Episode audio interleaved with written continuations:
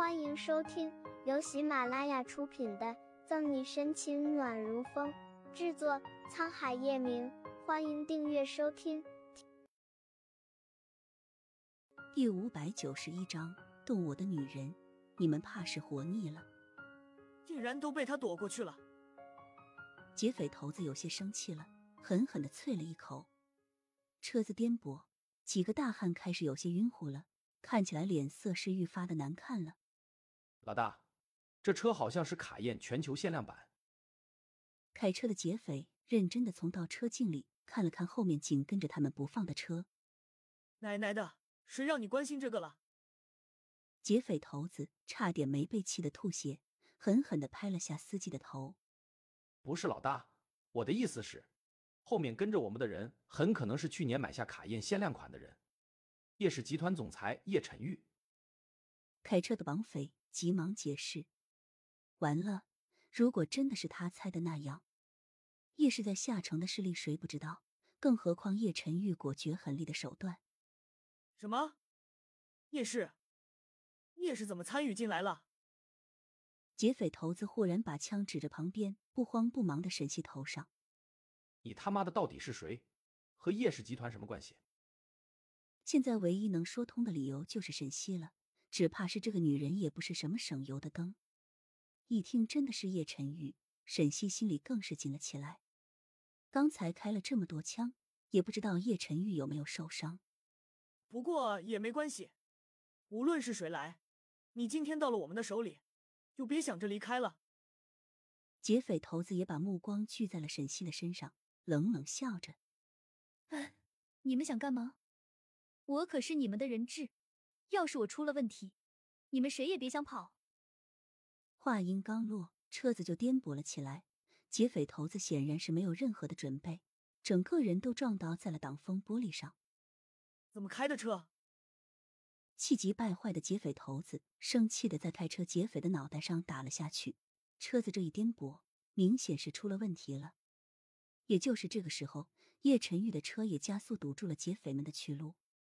妈的！兄弟们，抄家伙上，管他是谁，挡了老子的路就该死！劫匪头子打开车门就准备下去，谁曾料想叶晨玉速度比他们还快，还没反应过来，便已经是上了劫匪的车了。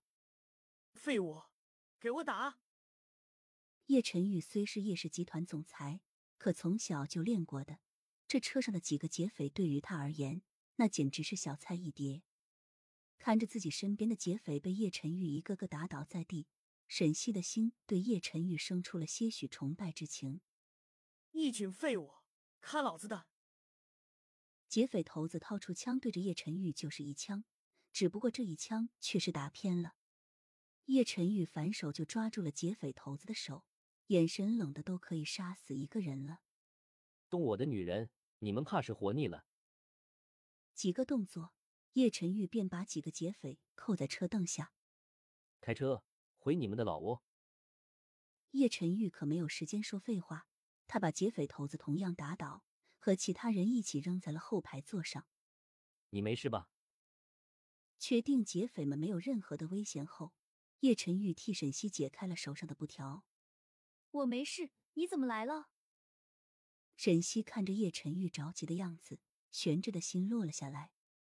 沈西伸手去握住叶晨玉的手，却发现他的双手早就已经是被汗水浸湿了。没事就好。叶晨玉说完这句话后，就把沈西紧紧的抱在自己的怀里。沈西还想说些什么，却被叶晨玉的双唇紧紧的吻住了。叶晨玉真的怕，怕失去他怀里的这个女人。宋一早就带人在劫匪的老窝附近等着了，一见到那辆带走沈西的面包车出现。所有人就立即出动，围住那辆车。左新阳自然也在。他坐在车里，一见到沈西从车上下来，他就着急忙慌的跑上前去。漂亮阿姨，你没事吧？左新阳奶声奶气的询问着沈西。